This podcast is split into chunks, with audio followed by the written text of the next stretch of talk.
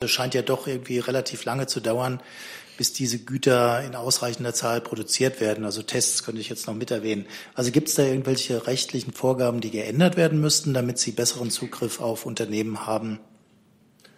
Äh, das brauchen sie gar nicht, weil ich meine, in solchen Zeiten, wo die Nachfrage so hoch ist, ähm, regelt das der Markt. So, guten Tag, liebe Kolleginnen, liebe Kollegen. Herzlich willkommen zur Regierungspressekonferenz an diesem Mittwoch. Immer noch wie auf absehbare Zeit im Sondermodus. Aufgelockerte Sitzordnung hier einige Kolleginnen, Sprecherinnen und Sprecher im Saal verteilt. Wir arbeiten auch für diese Pressekonferenz wieder so, dass die Mitglieder der Bundespressekonferenz und des Vereins der Auslandspresse sich von außen diesen, diesen, diese Pressekonferenz von außen über einen speziellen Livestream verfolgen können und wahrscheinlich die Möglichkeit haben, Fragen zu stellen. Das iPad, das wir dafür brauchen, wird gerade noch mal gestartet. Alle wissen, wir üben da noch. Ähm, wir müssen gucken, ob das jetzt klappt. Wir versuchen das zu machen. Ich sage jetzt schon, wenn wir die Möglichkeit haben, Fragen von außen reinzunehmen, äh, dann kann ich nicht jede Frage einzeln, nicht einzeln vorlesen, weil viele Fragen sich thematisch überschneiden. Ich werde dann versuchen, das zu bündeln und bitte diejenigen, die von außen Fragen äh, stellen, dafür Verständnis dann zu haben. Jetzt kriege ich gerade das Signal. Haben wir das Ding da? Genau, also da laufen die dann ein, aber das ist nicht komplett übersichtlich. Ich bitte da schon jetzt um Verständnis, wenn das nicht immer optimal gelingt, aber wir versuchen das zu machen. Hey, liebe UnterstützerInnen, hier ist Thilo. Es gibt was Neues. Wir haben eine neue Bankverbindung. Wie ihr wisst, gibt es Junge Naiv ja nur dank eurer finanziellen Unterstützung. Wir sind nicht kommerziell, wir machen keine Werbung. Wenn ihr uns also per Überweisung entweder einmalig oder jeden Monat per Dauerauftrag Geld zukommen lasst, ist es super wichtig, dass ihr ab sofort unsere neuen Kontodaten nutzt. Diese findet ihr in der Beschreibung. In Sachen PayPal hat sich nichts geändert. Also, danke vorab und jetzt geht's weiter. So, dann begrüßen wir natürlich unsere Gäste, die stellvertretende Regierungssprecherin Ulrike Dämer und die Sprecherinnen und Sprecher der Ministerien. Ähm, und wie immer am Mittwoch beginnt die stellvertretende Regierungssprecherin mit dem Bericht aus dem Bundeskabinett. Bitte. Ganz genau. Schönen guten Tag. Die Bundesregierung hat heute die Eckwerte für den Regierungsentwurf des Bundeshaushaltes 2021 sowie für den Finanzplan bis zum Jahr 2024 beschlossen. Der Eckwertebeschluss ist die Grundlage für das weitere regierungsinterne Haushaltsaufstellungsverfahren das Bundesministerium der Finanzen hat Sie bereits, glaube ich, über Einzelheiten informiert und auch deutlich gemacht, dass wir uns in einer außergewöhnlichen und volatilen Lage befinden. Das Coronavirus ist eine ernsthafte Herausforderung, Forderung auch für unsere gesamte Gesellschaft. Und noch kann niemand da ja genau die Tragweite seriös beziffern, die eine solche Pandemie auf die konjunkturelle Entwicklung in Deutschland haben wird. Die Bundesregierung wird den wirtschaftlichen Auswirkungen mit aller Kraft entgegentreten und hat dazu bereits erste notwendige Maßnahmen ergriffen. Ziel muss es sein, neben der vorrangigen Stärkung unseres Gesundheitssystems Unternehmen zu schützen und Arbeitsplätze zu sichern. Soweit hierfür weitere Maßnahmen erforderlich sind, werden sie dann im Rahmen der weiteren Aufstellung des Haushalts 2021 berücksichtigt werden. Mit den Eckwerten setzt die Bundesregierung die vom Koalitions Ausschuss am 8. März beschlossene Verstärkung der Investitionen des Bundes um jeweils 3,1 Milliarden Euro auf 42,9 Milliarden Euro pro Jahr um. Die zusätzlichen Mittel sind vor allen Dingen für Infrastruktur und Digitalisierung vorgesehen. Insgesamt stehen damit von 2020 bis 2024 Investitionsmittel von rund 215 Milliarden Euro zur Verfügung, um die Zukunfts- und Innovationsfähigkeit der Wirtschaft zu stärken und Deutschland weiter zu modernisieren. Und dann hat das Kabinett heute den Bericht der Bundesregierung zur Lage und zum deutschen Engagement in Mali Sahel beschlossen. Der Bericht soll den Bundestag über die Lage in der Region und das deutsche Engagement vor Ort informieren. Die Sicherheitslage in Mali und der Region hat sich in den letzten Jahren zusehends verschlechtert. Die Bundesregierung beabsichtigt daher auf Bitten der Regierung der Sahelstaaten ihr schon bislang breit aufgestelltes Engagement in Abstimmung mit ihren internationalen Partnern abermals zu verstärken. Maßnahmen zur Bekämpfung der Ursachen von Gewalt und Terrorismus können nur durchgeführt werden, wenn ein ausreichend sicheres Umfeld gegeben ist.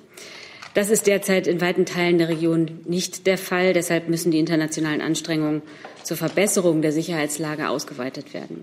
Deutschland verfolgt in der Region einen vernetzten Ansatz. Deswegen unterstützt die Bundesregierung insbesondere Mali, aber auch die anderen Sahelstaaten bei den eigenen Anstrengungen auf dem Weg hin zu stabilen, geeinten, pluralistischen, demokratischen Staaten. Und so wird die Bundesregierung im Rahmen des vernetzten Ansatzes unter anderem auch ihr schon bislang breit aufgestelltes Engagement in Abstimmung mit den internationalen Partnern abermals verstärken und zeitnah Anträge zur Fortsetzung der Beteiligung bewaffneter deutscher Streitkräfte in der VN-Stabilisierungsmission MINUSMA und der EU-geführten Ausbildungs- und Beratungsmission EUTM Mali vorgehen, vorlegen. Und damit bin ich durch. Das war's, ja, danke. Danke. Bevor wir jetzt zu den Fragen kommen, nochmal organisatorische Hinweise. Es laufen jetzt schon sehr, sehr viele Fragen von außen ein. Nochmal der Hinweis, ich werde versuchen, das zu bündeln, soweit mir das hier äh, gelingt, das auch für mich übersichtlich zu halten. Und zweitens ähm, schlage ich vor, dass wir die äh, Themen jetzt hier nicht alle unter der Überschrift Corona stellen, sondern so ein bisschen bündeln. Und zwar auch mit Blick darauf, dass wir dann hier Wechsel auf dem Podium haben, so dass ich vorschlage, wir bündeln erstmal Fragen, die sich um das Thema Kanzleramt, Kanzlerin, EU ranken. Dann auch dazu Wirtschaft, Finanzen, Haushalt, was den Kabinettsbeschluss angeht. Da müssen wir nicht wechseln. Dann könnte man als eigenen Themenblock dann nach einem Wechsel, weil dann wahrscheinlich das Bundesverteidigungsministerium gefragt ist, über Bundeswehreinsätze und auch die Bundeswehr im Rahmen Corona sprechen. Und ich würde dann als eigenen Block auch aufrufen, das, was sich primär an Innenministerium richtet, auch das Thema Grenzschutz auch dazu kommen von außen schon viele Fragen, würde ich dann in eigenen Themenblock nehmen. In dem Sinne fangen wir an. Thema Bundeskanzlerin EU vielleicht mal. Herr Blank. Ja, Frau Demmer, erstmal eine ganz ähm, einfache Frage. Heute hat das Kabinett, glaube ich, das erste Mal, und das ist die Frage, war es das erste Mal im internationalen Konferenzsaal getagt?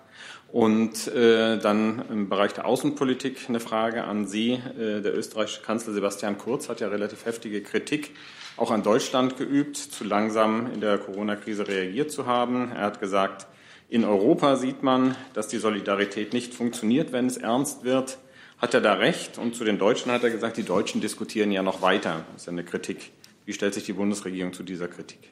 Also zunächst ja, das Bundeskabinett hat heute im internationalen Konferenzsaal getagt. Ich habe es nicht noch mal extra recherchiert, aber ich gehe davon aus, dass das das erste Mal der Fall war. Und ähm, ich habe mich ja hier auch schon ausführlich äh, in der vergangenen Regierungspressekonferenz geäußert. Die Bundesregierung ähm, passt ihre passt die Maßnahmen der Lage folgend und dem Rat der Experten folgend äh, kontinuierlich an. Ähm, wir haben äh, in dieser Woche äh, zahlreiche Maßnahmen beschlossen. Ich möchte jetzt nicht ähm, äh, auf einzelne Äußerungen ähm, befreundeter Partner äh, eingehen.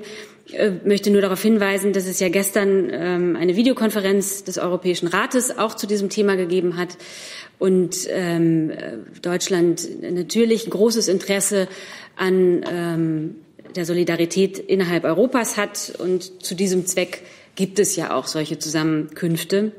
Äh, man hat dort auch gestern äh, gemeinsam das Einreiseverbot nach Europa aus Ländern, die weder der Europäischen Union noch der EFTA angehören, äh, beschlossen.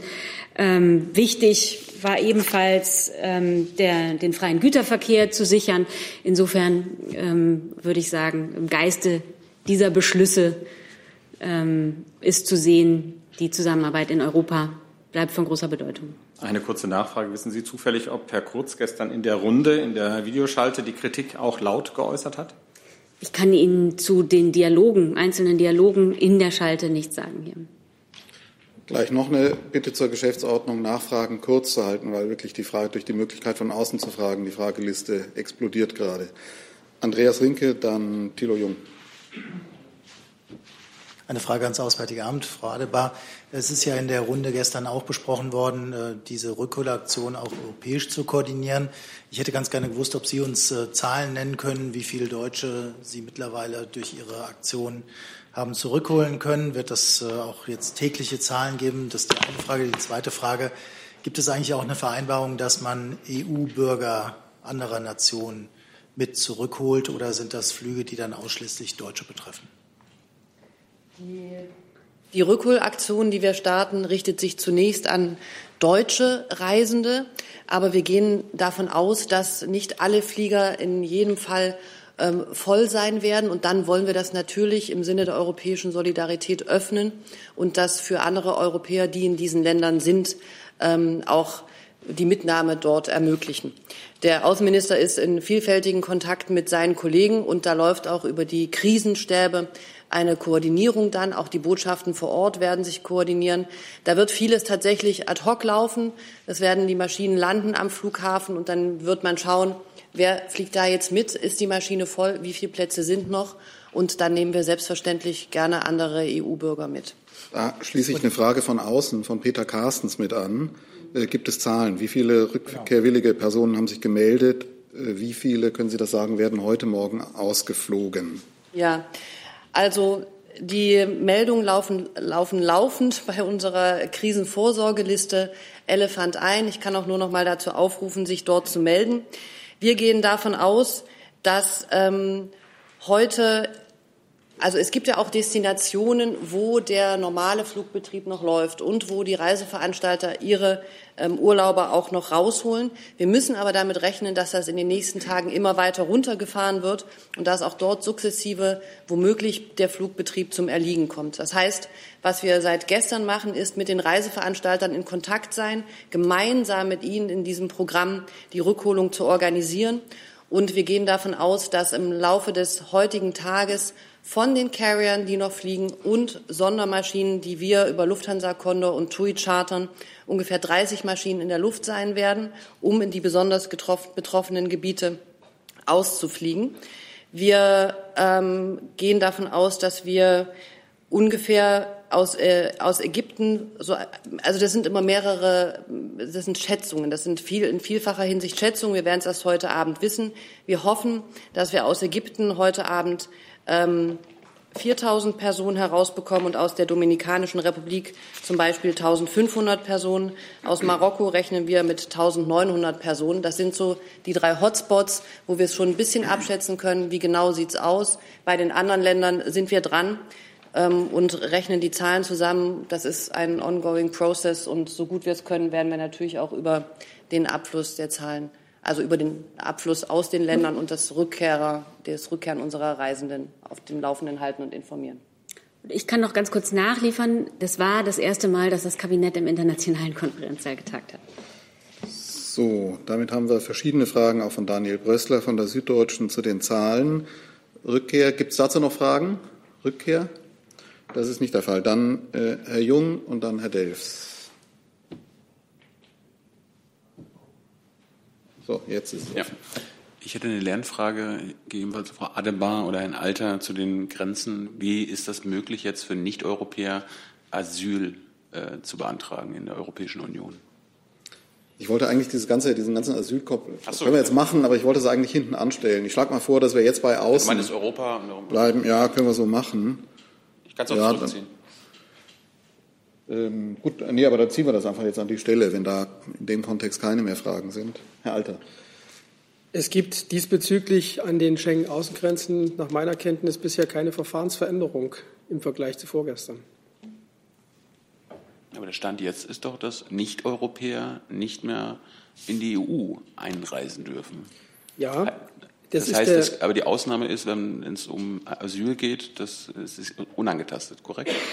Es gibt ja Leitlinien von der Europäischen Kommission. Die sind von, äh, aus Brüssel vorgeschlagen worden. Da, darauf haben sich die Staats- und Regierungschefs gestern verständigt, dass es nach diesen Leitlinien äh, in den Schengen-Staaten einheitlich umgesetzt wird. Und in diesen Leitlinien sind Ausnahmetatbestände formuliert. Und diese Ausnahmetatbestände kommen zur Anwendung.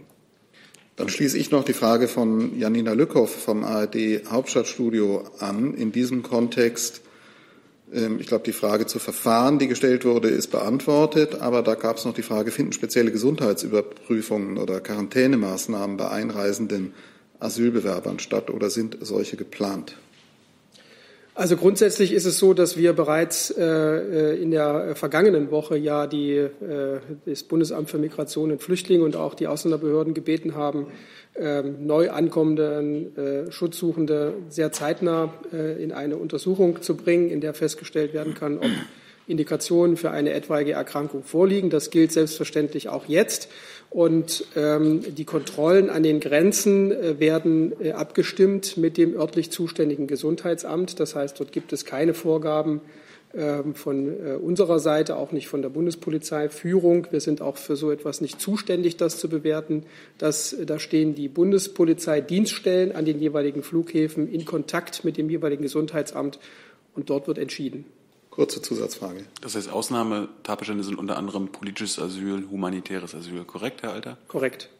So, dann schließe ich an die Frage von außen. Thomas Berding von RTL NTV fragt, gehört er auch dazu, ähm, Bundespolizei, Ausbildungsakademien seien weiterhin geöffnet. Polizeiunterricht für Polizeischüler findet überwiegend statt. Die sind auch dort untergebracht zum Teil in gemeinsamen sanitären Einrichtungen. Können Sie das bestätigen? Wenn ja, warum werden diese Akademien nicht geschlossen? Gibt es Coronavirus-Fälle an der Bundespolizeiakademie?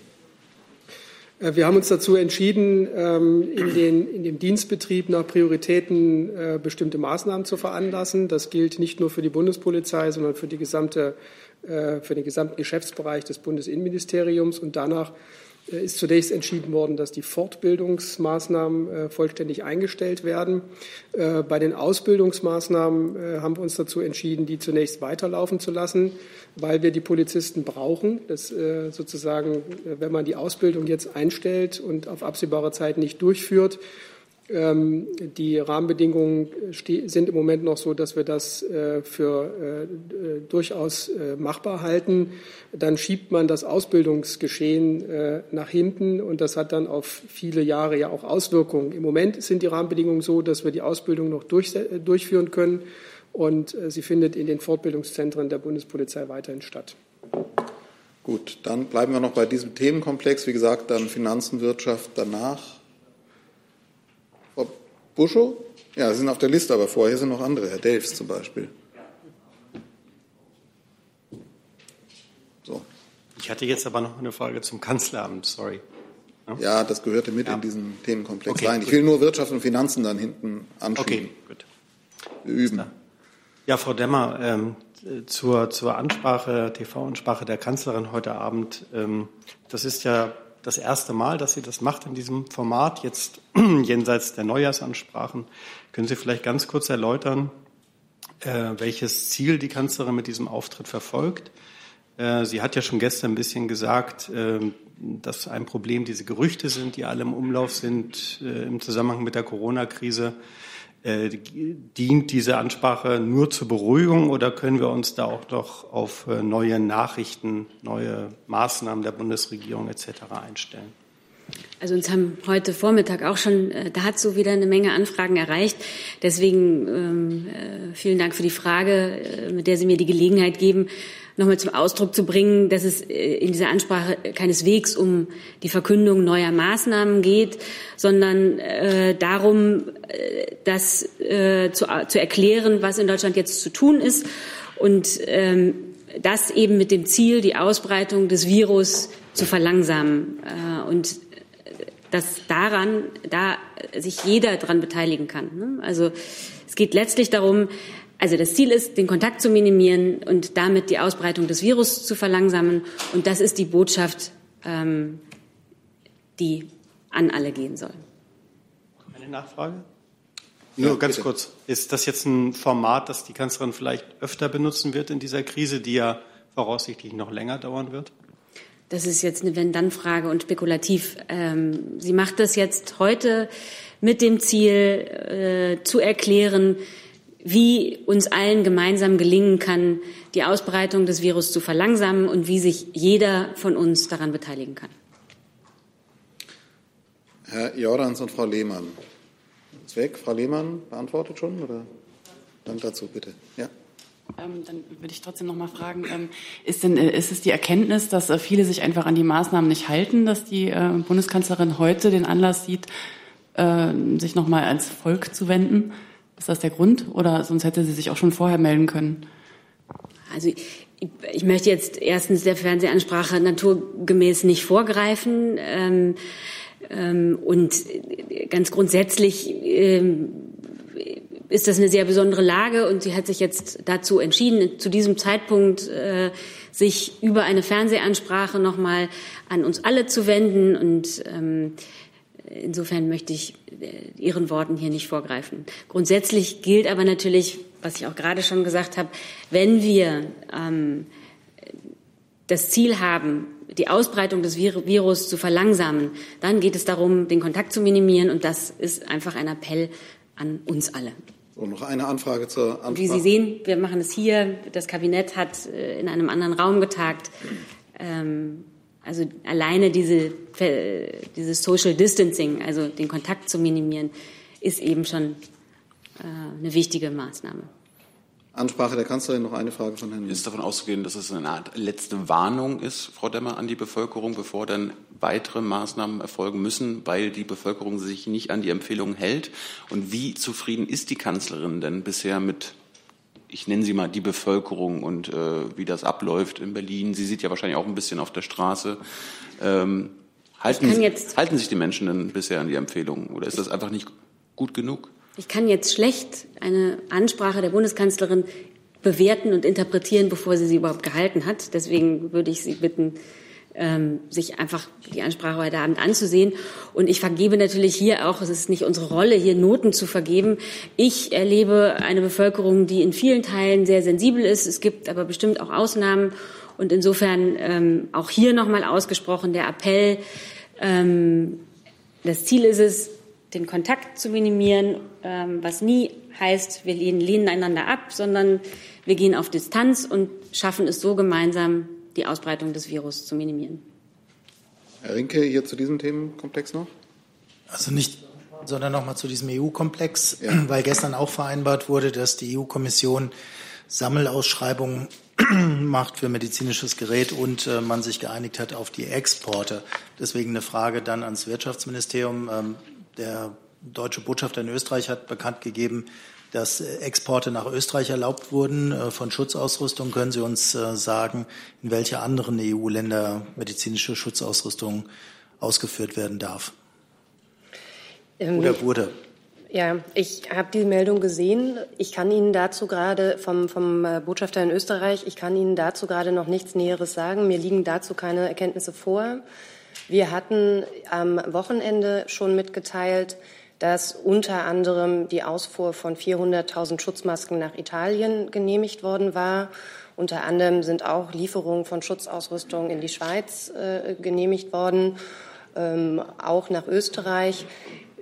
So, also das ist alles passiert. Jetzt zu dem anderen Komplex. Ähm, äh, die ähm, der, der, Genehmigungsvorbehalt, den wir in Deutschland hatten, da prüfen wir gerade noch, wie sich das verhält auch zum Genehmigungsvorbehalt oder zum Exportverbot, was jetzt die Kommission ihrerseits festgelegt hat. Da sind wir im Austausch mit der Kommission. Wäre es möglich, uns eine Liste mit den Ländern nachzuliefern, äh, für die Exportgenehmigungen erteilt wurden? Das schaue ich mir an und melde mich dann gegebenenfalls. Okay, Frau Buschow noch zu dem Themenkomplex, bitte. Na, es ist auch der Komplex EU. Äh, Nochmal ja. zurück zu den Flüchtlingen, weil gestern Abend auch die Kanzlerin hat gesagt, es sei auch nochmal über die Umverteilung der Flüchtlinge aus Griechenland gesprochen worden. Letzte Woche nach dem EU-Innenministertreffen hieß es, es könnte vielleicht sogar schon diese Woche losgehen. Jetzt die Frage, gibt es da was Konkreteres Neues oder liegt das jetzt eher auf Eis, auch wegen Corona? Also beides äh, ist genau genommen äh, nicht der Fall. Also es gibt keinen neuen Stand. Wir haben noch den Stand, den Sie kennen. Und äh, ich würde jetzt aber auch nicht sagen, dass es auf Eis liegt. Mir ist dazu einfach im Moment keine Entscheidung bekannt. Gut, dann würde ich vorschlagen, wir wechseln jetzt zu dem Themenkomplex ähm, Wirtschaft, Finanzen auch und danach dann den Themenkomplex mit Fragen, die auch das Verteidigungsministerium und auch das Gesundheitsministerium laufen hier etliche Fragen auf, die die betreffen. Also, Gehen wir da wieder der Reihenfolge nach. Herr Rinke, Herr Blank. Ja, eine Frage wäre das ans ähm, äh, Arbeitsministerium, ob es neue Zahlen gibt zu Kurzarbeiteranträgen und eine Frage ans BMF, das könnte ich aber noch dazu stellen, weil Sie gerade da sitzen. Äh, haben Sie Zahlen, wie viele Anträge auf Liquiditätshilfen bisher gestellt wurden?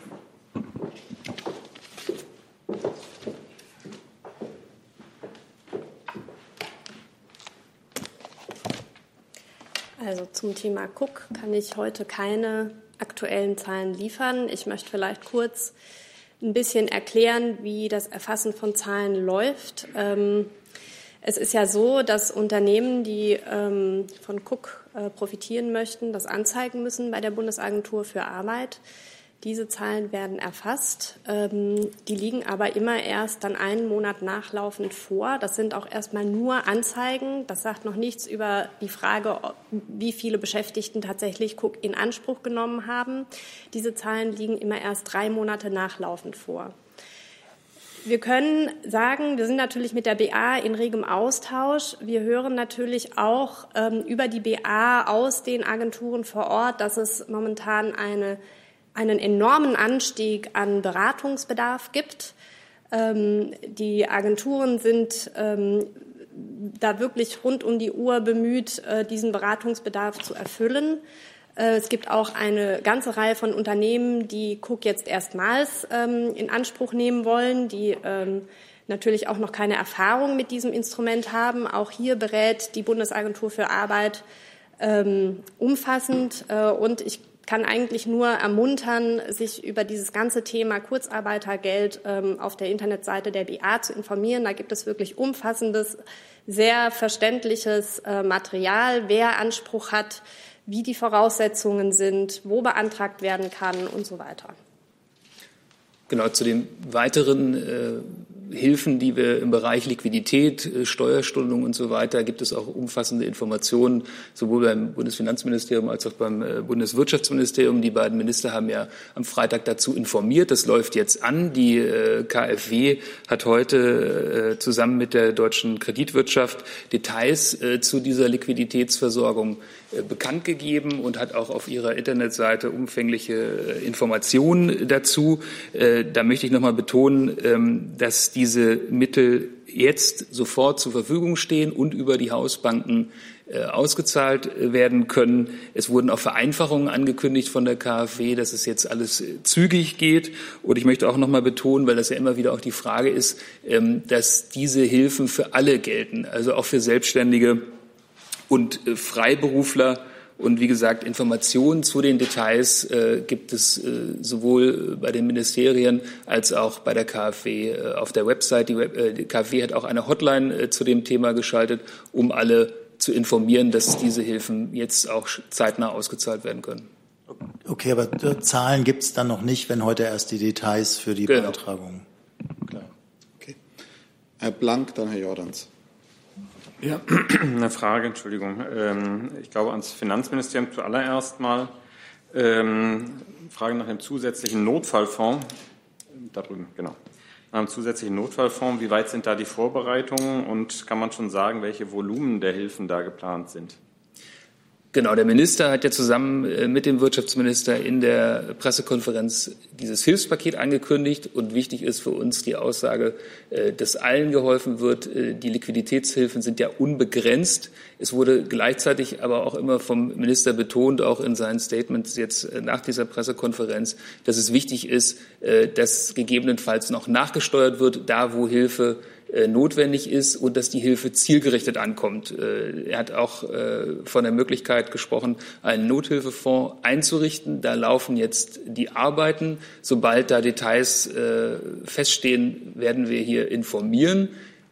Wichtig ist eben das Ziel, dass wir gut durch die Krise kommen und dass wir alle notwendigen Maßnahmen ergreifen. Und wie wir ja auch betont haben, die notwendigen Mittel dafür sind da. Aber es muss ja eine kurze Nachfrage schnell gehen. Ist das noch innerhalb dieser Woche, dass man sich da, daran melden kann oder da melden kann oder wann ist das geplant? Das wird sehr schnell gehen und wir werden so zügig wie möglich Informationen dazu bekannt geben. Ich schiebe dazu auch noch eine Frage von außen ein, von Hannes Koch, ähm, ob es für Freiberufler, Künstler, Solo-Selbstständige eine Grundsicherung geben wird Frage, werden Firmen Direktzahlungen oder Transfers erhalten, etwa als negative Einkommensteuer über die Finanzämter? Genau, ich habe ja eben schon betont, wichtig ist für uns, dass die Hilfen zielgerichtet alle erreichen, äh, für die sie notwendig sind. Wir haben bereits Maßnahmen vorgestellt, Soweit weitere Maßnahmen erforderlich sind, werden wir die zügig vorstellen. Da laufen im Moment die Überlegungen und sobald es Details gibt, äh, werden wir die bekannt geben. Und nochmal der Hinweis, dass die Liquiditätshilfen, äh, die wir da zugesagt haben, dass die unabhängig von der Größe des Unternehmens auch für Selbstständige gelten. Ich kann vielleicht kurz äh, noch mal ergänzen und ähm, gerne noch mal auf, äh, auf das Interview mit äh, Hubertus Hall heute Morgen im äh, Morgenmagazin verweisen. Da hat er ja auch genau auf diese Frage ähm, geantwortet äh, und sozusagen seinerseits auch angekündigt, dass er möchte, dass auch Selbstständige einfachen und unbürokratischen Zugang zum, zur Grundsicherung erhalten. Daran arbeiten wir jetzt ebenfalls. Frau Buschow. Also nee, Herr Jordans, so, hätte ich gesagt. Herr Jordans, Frau Buschow, Herr Jessen, Herr Delfs. Ja, das schließt sich ganz gut an ähm, gehört zu den Möglichkeiten, die Sie prüfen, auch die Idee eines temporären, äh, bedingungslosen Grundeinkommens. Und in manchen Ländern wird auch wird diskutiert oder sogar schon äh, eingeleitet ähm, eine Art Miet- oder Hypothekenmoratorium. Ähm, ist das eine Möglichkeit, die die Bundesregierung prüft? Vielleicht den ersten Teil, den zweiten habe ich nicht so richtig verstanden, aber ähm, zum ersten Teil kann ich sagen, ähm, oder kann ich noch mal auf das verweisen, was der Minister gesagt hat? Es geht ihm um einen einfachen, unbürokratischen Zugang auch für Selbstständige zum Thema Grundsicherung. Das ist ähm, nicht zu verwechseln mit einem bedingungslosen Grundeinkommen. Äh, das bedingungslose Grundeinkommen ist äh, auch aus rechtlicher Sicht, ähm, aus unserer Sicht hier nicht die richtige Antwort, weil man nicht eine bestimmte Gruppe einer bestimmten Gruppe ein solches Grundeinkommen ähm, zur Verfügung stellen kann und andere ausschließen kann. Ähm, insofern ähm, bleibt es dabei, was äh, der Minister angekündigt hat heute Morgen. Frau Zusatz? Ja, äh, ich hatte noch nach der Möglichkeit eines Mietmoratoriums gefragt. Ich glaube, das wurde in Großbritannien jetzt diskutiert oder sogar schon in die Wege geleitet. Dafür wären, glaube ich, andere zuständig. Wollen wir wechseln? Justizministerium. Dann ist Frau Buschow, dann, dann Herr Kreuzmann, Herr Lange. Ihr habt eine Frage? Ja, dann, ja, aber in der Reihenfolge. Und ich wäre ich wär dankbar, wenn wir das so halten können. Ja, es ist alles etwas fluide. Ich bitte einfach um Verständnis, dass das hier unter etwas anderen und etwas komplexen Bedingungen stattfindet. Und ich wäre auch dankbar, wenn sich einzelne Medien, die doppelt vertreten sind, abstimmen können untereinander.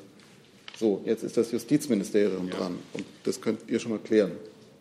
Ähm, also ich kann Ihnen äh, zu Ihrer Frage mitteilen, dass ähm, genau das BMJV derzeit Möglichkeiten prüft, wie Mieterinnen und Mieter, die infolge der Corona-Krise in finanzielle Schwierigkeiten gekommen sind, äh, vor dem Verlust einer Mietwohnung geschützt werden können. Ähm, das gilt so, sowohl für Mieterinnen und Mieter von Wohnraum ebenso wie für Gewerbemieterinnen und Mieter. Und ähm, genau, das laufen jetzt gerade die äh, Prüfungen und äh, werden die Möglichkeiten ausgelotet. Gut, dann Frau Buschow. Ja, meine Frage war tatsächlich auch genau zu dem Thema. Bleiben Sie gerne sitzen. Dann bleibt das Justizministerium. Genau. Justizministerium bleibt. Was, welche, welche Möglichkeiten prüfen Sie denn? Es gibt ja Zeitungsberichte, sind das eher Hilfen finanzieller Art oder sind das rechtliche Änderungen? Die Wohnung kann so schnell nicht gekündigt werden. Also in welche Richtung gehen die Prüfungen? Das können wir gegenwärtig noch nicht genau festlegen. Wir, ich kann Ihnen nur sagen, dass wir in alle Richtungen prüfen und uns äh, die Optionen anschauen. Und genau, wir sind jetzt gerade noch ähm, äh, da in den Anfängen. Deshalb kann ich das jetzt noch nicht festlegen. Dann Herr Kreuzmann, Herr Lange, Herr Jessen. Ja, vielen Dank. Meine Frage richtet sich nochmal an das Wirtschaftsministerium, Dr. Baron.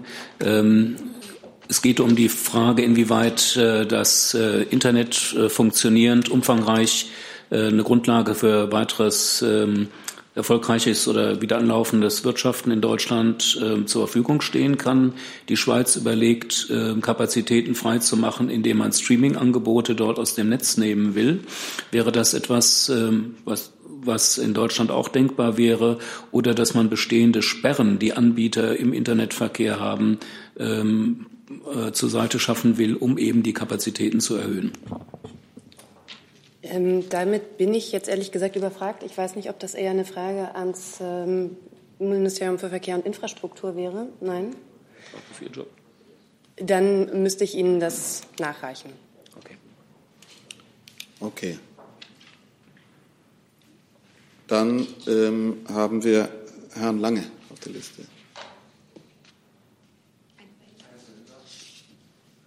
Ich hätte zwei kurze Fragen an Herrn Kolberg, bitte. Und zwar die erste, die Zinsen, Quatsch, die, die KfW-Kredite werden zu Zinsen bis zu sieben Prozent ausgereicht. Das war zumindest der letzte Stand. Ist das nicht ein bisschen viel in, niedrig, in einer Niedrigzinsphase? Also ist daran gedacht, diese Zinsen abzusenken?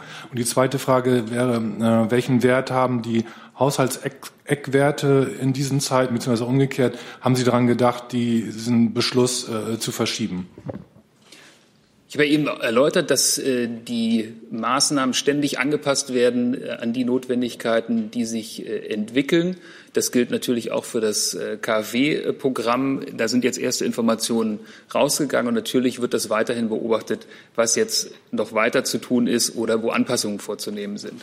Ähm, zu den Eckwerten, da läuft jetzt das normale Haushaltsverfahren, das auch notwendig ist natürlich, um auch einen Ausblick zu haben, wie der Bundeshaushalt in den folgenden Jahren aussehen wird. Im Haushalt selber konnten die Auswirkungen von äh, Corona natürlich noch nicht berücksichtigt werden. Es sind ja noch gar keine Konjunkturindikatoren da. Ist auch noch nicht bekannt, wie groß die Programme werden und wie groß die in Anspruch genommen werden, die wir jetzt aufgelegt haben. Äh, deswegen haben wir auch in der Pressemitteilung und auch in der Kommunikation gesagt, dass dann natürlich dann Anpassungen notwendig sind. Das sind jetzt erstmal die Eckwerte. Das ist das, worauf sich die Regierung verständigt hat. Wir werden dann, wie immer, im Sommer einen Regierungsentwurf äh, vorlegen. Da sind dann natürlich Anpassungen drin im Hinblick auf die veränderte Lage, die wir jetzt haben. Und auch im parlamentarischen Verfahren sind immer noch Anpassungen möglich. Und wie immer wird dann der Haushalt äh, im Dezember verabschiedet. Und bis dahin wird es sicherlich noch einige Änderungen geben. Nochmal betonen möchte ich aber, es geht um den Haushalt 2021. Also äh, die Auswirkungen jetzt erstmal, worüber wir jetzt erstmal reden, ist ja 2020.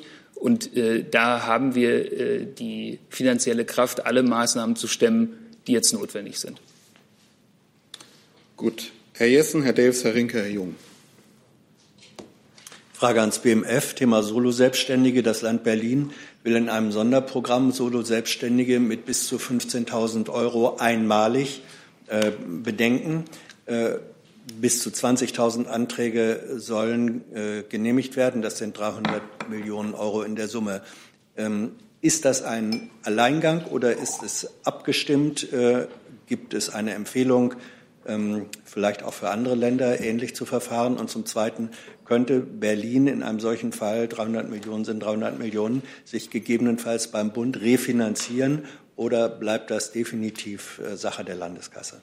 Also ich habe ja eben betont, dass die Gespräche auch zu weiteren Maßnahmen laufen. Wir stimmen uns da natürlich eng innerhalb der Bundesregierung ab. Wir stimmen uns ab, auch mit den Bundesländern. Äh, die Finanzministerkonferenz äh, wird äh, zusammenkommen, auch mit dem äh, Bundesfinanzminister, um über diese Themen zu sprechen. Wie reagiert man jetzt auf die Krise, um möglichst gut äh, auf die Herausforderungen zu reagieren. Natürlich auch über das hinaus, was mit den Ländern zu besprechen ist, sind wir auch an einem koordinierten Vorgehen äh, auf europäischer und internationaler Ebene äh, interessiert. Der Minister hat teilgenommen äh, an der Eurogruppe am Montag. Auch da läuft ein koordiniertes äh, Verfahren. Und auch auf internationaler Ebene ist man jetzt regelmäßig G7, äh, G20 im Gespräch. Also Sie sehen, die Maßnahmen werden koordiniert. Und wir werden uns zudem mit allen Länderfinanzministerinnen und Länderfinanzministern abstimmen. Bedeutet das, ähm, dass die Berliner Maßnahme im Bundesfinanzministerium zumindest bekannt war und Halten Sie sie für sinnvoll? Ich bleibe bei dem, was ich gesagt habe. Wir stimmen uns eng mit unseren Partnern ab und werden auch äh, weitere Maßnahmen dann zusammen bekannt geben. Ich könnte was nachreichen zu den Streamingdiensten. Ja, genau. Mhm. Ähm, da würde ich Sie bitten, sich an die BNetz A zu wenden. Die ist dazu im ständigen Austausch mit den Telekommunikationsanbietern. Dann haben wir Herrn Delfs und Herrn Rinke. Kolberg hier. Ähm, die Kanzlerin hatte gestern Abend gesagt, ähm, dass die auf Ebene der Finanzminister über die Möglichkeit von Bonds gesprochen wird, äh, Corona-Bonds, nachdem offenbar in der Videokonferenz gestern der Regierungschefs äh, dieses Thema auch besprochen wurde. Können Sie sagen, wie weit das die Diskussion zu diesem Thema äh, gediehen ist und ob grundsätzlich der Finanzminister so einer Diskussion offen gegenüber wäre? Und dann auch ganz kurz, können Sie was sagen zum Gesundheitszustand von Herrn Scholz? Der ist ja voll arbeitsfähig, nachdem er ja heute selbst getwittert hat, dass er eine Erkältung hat. Und äh, wann erwarten Sie das äh, Ergebnis des Tests? Ja, vielen Dank. Ich kann nur noch mal wiederholen, was ich eben schon gesagt habe. Wir sind zu allen diesen Maßnahmen im Gespräch und sobald Details feststehen, werden wir uns dazu äußern. Auf europäischer Ebene haben die europäischen Finanzministerinnen und Finanzminister am Montag ein Statement abgegeben. Wir werden auch mit den äh, Finanzministern und Finanzministerinnen der Länder äh, ein Statement abgeben, was jetzt an Maßnahmen koordiniert geplant wird und was die Bundesregierung dazu beizutragen hat, haben wir hier am Freitag gesagt. Auch das wird natürlich anzupassen sein äh, an die jeweils erforderliche Lage. Zum Minister selber, der hat ja heute ein Foto gepostet, wie er auf seinem Balkon sitzt und jetzt seine Arbeit aus dem Homeoffice ähm, äh, erfüllt. Äh, das ist eine Sicherheitsmaßnahme auch für die Mitarbeiterinnen und Mitarbeiter. Er äh, ist, wie ich auch schon gesagt habe, weiterhin mit seinen Kollegen auf Landes- und auch auf internationaler Ebene im Gespräch. Er wird an der Finanzministerkonferenz, die als Telefonkonferenz durchgeführt wird, teilnehmen. Er wird an der ähm, an der Sitzung der Finanzministerinnen und Finanzminister auf EU-Ebene, dem ECOFIN, am Freitag teilnehmen, die als Videokonferenz äh, erfolgt. Also von daher ist er, äh, steht er voll im Saft und äh, nimmt seine Aufgaben wahr. Ganz kurz, ich, das ist ja eine allgemeine. Wann ist der Test, wann, wann ist das Ergebnis eines solchen Tests eigentlich bekannt? Wissen Sie das? Wir hoffen, dass das heute der Fall ist, dass wir heute eine Rückmeldung kriegen dazu. Herr Rinke. Und dann könnten wir Thilo, Thilo noch dazu? kommt dann noch. Und dann würde ich vorschlagen, wechseln wir hm. Themen. Zwei Fragen auch nochmal ans Finanzministerium. Das eine knüpft letztlich ein bisschen an das äh, bedingungslose Grundeinkommen an. Äh, Japan und die USA haben ja so eine Art Helikoptergeld beschlossen, also wo Geld verteilt wird, besonders an Bedürftige. Äh, pauschal 1000 Euro, 1000 Dollar sind es, glaube ich, in den USA. Japan hat eine ähnliche Regelung. Gibt es ähnliche Planung, dass man hier, unabhängig jetzt von den, der Frage der Selbstständigen und der Beschäftigung, Geld an die verteilt, äh, die es besonders nötig haben. Das ist die eine Frage. Und die zweite, nochmal die anknüpfend an Herrn Delfs. Ähm, es stellt sich ja die Finanzierungsfrage, wie diese großen ähm, Hilfs- und Konjunkturpakete finanziert werden. Würden Sie ausschließen, dass dabei auch völlig neue Instrumente mit ins Spiel kommen? Äh, da sind wir wieder bei der Frage nach Eurobonds. Würden Sie sagen, dass das jetzt auch mit auf dem Tisch liegt? Genau, da gilt das Gleiche, was ich eben schon gesagt habe. Wir haben Maßnahmen beschlossen, umfassende Maßnahmen, unbegrenzte Liquiditätshilfen. Wir haben auf EU-Ebene ein großes Maßnahmenpaket mit den Finanzministerinnen und Finanzministern verkündet. Auf Landesebene mit den Finanzministerinnen und Finanzministern der Länder werden wir äh, ein gemeinsames, Absch äh, gemeinsames Verfahren finden, wie wir weitere Maßnahmen auf den Weg bringen. Und die Diskussionen laufen und es äh, wird alles getan, um gut durch diese Krise zu kommen. Und dafür werden wir die erforderlichen Maßnahmen treffen. Dann vielleicht noch als Ergänzung, ich habe eben gesagt, äh, möglicherweise gibt es heute noch ein Ergebnis. Äh, ich wurde gerade korrigiert, äh, das Ergebnis kommt wahrscheinlich äh, morgen. Ich möchte vielleicht auch noch mal ganz kurz ergänzen zum Thema Grundsicherung. Wir in Deutschland haben ein funktionierendes System der Existenzsicherung und das funktioniert auch weiter. Alle Leistungen werden gezahlt. Ähm, die Bundesagentur bewilligt auch neue Anträge. Also weil Sie auch fragten, jenseits der Selbstständigkeit. Wir haben hier ein funktionierendes System, das auch unter diesen Umständen weiter funktioniert. So, Herr Jung, noch eine Frage, die auch Wirtschaft und Finanzen betreffen. Und dann könnten wir wechseln. Und es gibt da eine Reihe von Fragen, die betreffen besonders Gesundheitsministerium und Herrn Kollerts Verteidigungsministerium. Herr Kolbert, Sie, äh, Sie, können sich wahrscheinlich denken, dass sich viele auch aus der Praxis melden und hier zuhören, äh, unter anderem auch Banker oder Leute, die in der Bank arbeiten und äh, zuhören, dass das BMF sagt, okay, wenden Sie sich an die Hausbank wegen den KfW-Darlehen. Äh, die Leute in den Banken wissen aber gar nicht Bescheid und ähm, das deckt sich jetzt mit mehreren Quellen, die äh, können nur Wartelisten führen, weil sie, sie gar nicht wissen, wie die Programme aussehen. Und gleichzeitig sind viele äh, Bankangestellte nach Hause geschickt worden, unter anderem, weil sie nicht zu den systemrelevanten Berufen gehören. Das heißt, deren Kinder können nicht notfallbetreut werden. Äh, könnte sich da und müsste sich da nicht was ändern, damit quasi die Finanzfragen schneller geklärt werden können? Also für uns ist wichtig, dass die Hilfen schnell ankommen. Die, unser Programm wurde am Freitag hier verkündet. Und äh, heute, deswegen habe ich das ja betont, heute sind die Informationen äh, der KfW an die Banken gegangen. Deswegen ist, glaube ich, Ihr Informationsstand da überholt. Also diese Informationen sind jetzt bei den Banken und die Banken, Hausbanken können jetzt darauf reagieren ist natürlich klar, äh, das, was Sie ausgeführt haben, gilt natürlich auch, ja, selbst auch für uns. Viele sind jetzt im Homeoffice. Äh, man muss jetzt anders arbeiten. Wir arbeiten jetzt hier anders. Das sieht man an der Sitzordnung. Äh, die europäischen Finanzminister tagen per Videokonferenz. Also es müssen jetzt andere Abläufe her und das erfordert äh, im Moment äh, einige oder führt zu einigen Umstellungsschwierigkeiten. Wir denken aber, dass das alles schnell in den Griff bekommen äh, werden kann und dass dann diese Hilfen auch bei denen ankommen und zwar zügig, die sie benötigen. Ich würde Herrn Kolberg da gerne noch mal ganz allgemein unterstützen.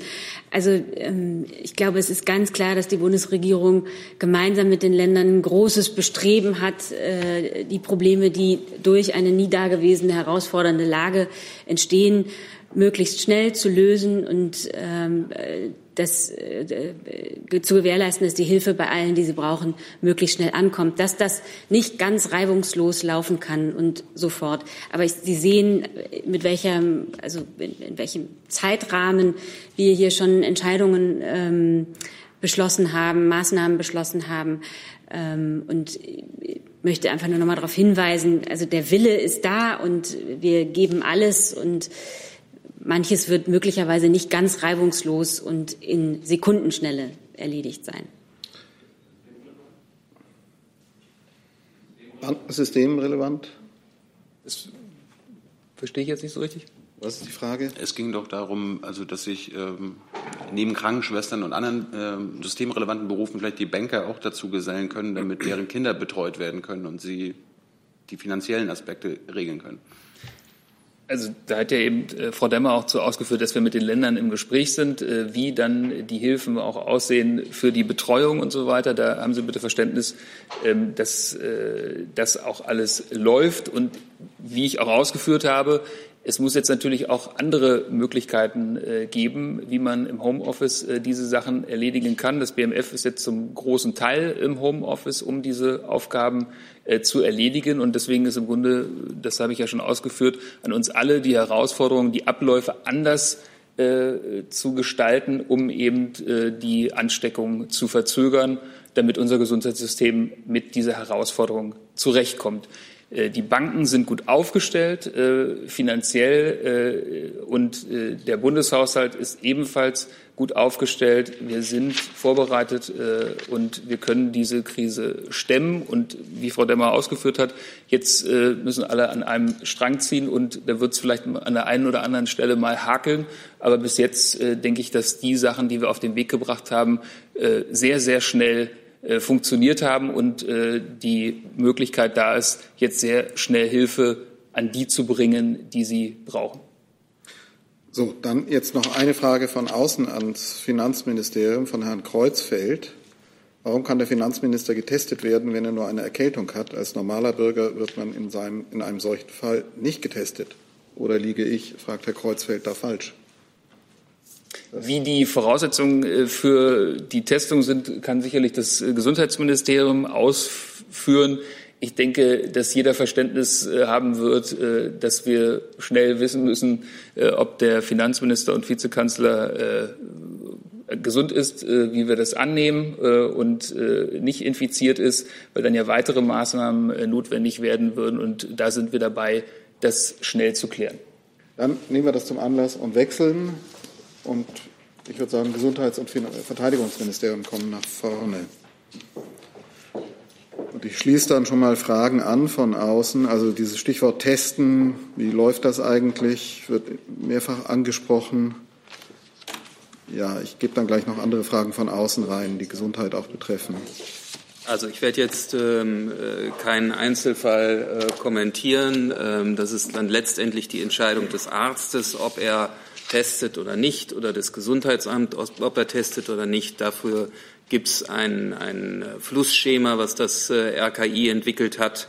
Ähm, und äh, danach äh, richten sich die Ärzte. Wie das in jetzt dem konkreten Fall ist, kann ich nicht nachvollziehen und auch nicht, nicht kommentieren.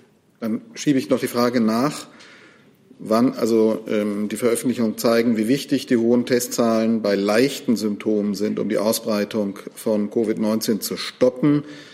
In der Zeit wird, derzeit wird aber nur getestet, wer schwere Symptome hat und Kontakt zu einem Infizierten. Wann ist damit zu rechnen, dass die Tests in Deutschland deutlich ausgeweitet werden? Das ist nicht korrekt. Ähm, also wer ähm, persönlichen Kontakt hat äh, zu einem hatte zu einem Infizierten, soll sich ans Gesundheitsamt äh, wenden.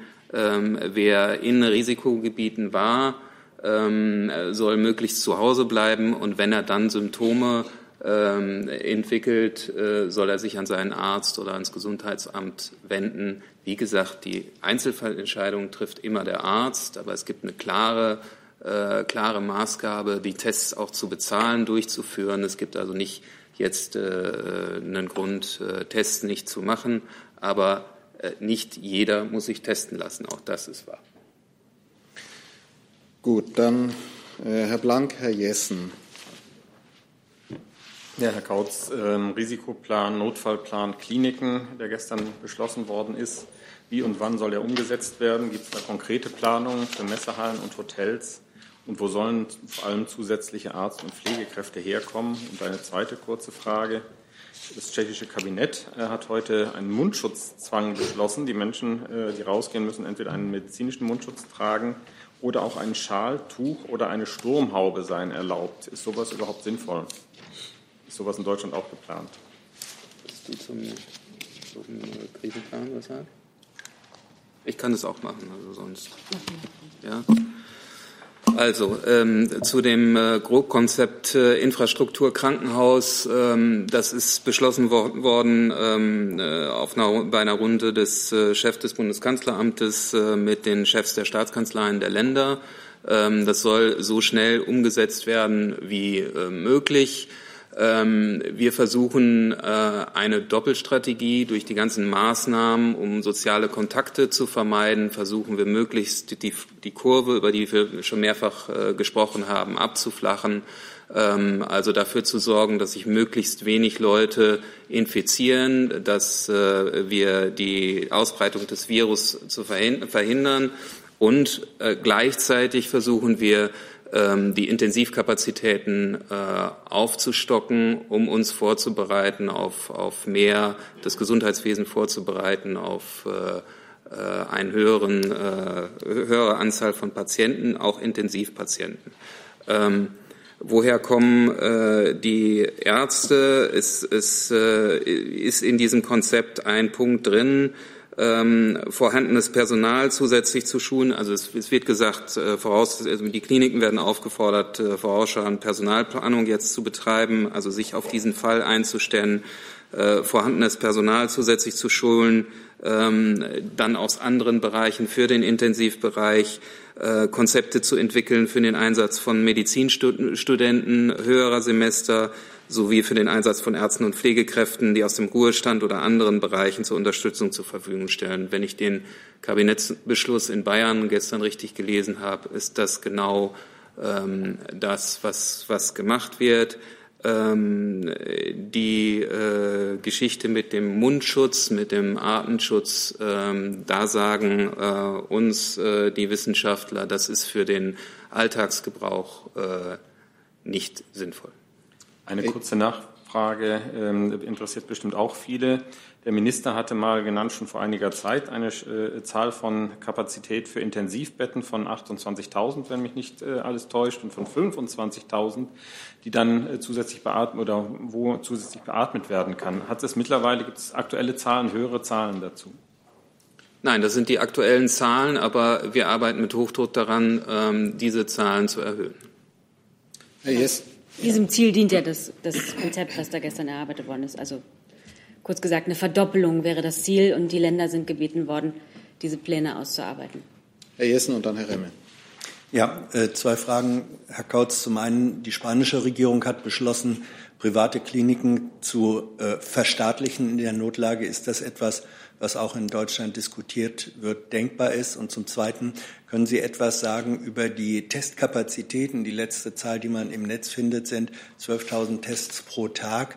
Ähm, gilt die noch? Äh, haben Sie eine andere? Weil 12.000 würde bedeuten beim 80 Millionen Volk 20 Jahre. Ähm, also wie sind die aktuellen Testkapazitäten? Wird da ausgebaut? Ähm, Antwort zur ersten Frage zurzeit nicht. Also ist mir nicht bekannt. Äh, zweite Frage. Herr äh, Wieler hat heute eine Zahl von 160.000 Tests, die pro Woche gemacht werden. Dann hätte ich eine Nachfrage, äh, Service-Nachfrage. Es melden sich Menschen, ähm, zum Beispiel Intensivpfleger, die vor Jahren aus dem Beruf ausgestiegen sind und sagen, jetzt möchte ich aber meine Fähigkeiten wieder zur Verfügung stellen. Gibt es eine Hotline oder eine Einrichtung, an, äh, wo solche Menschen sich direkt bei Ihnen melden können?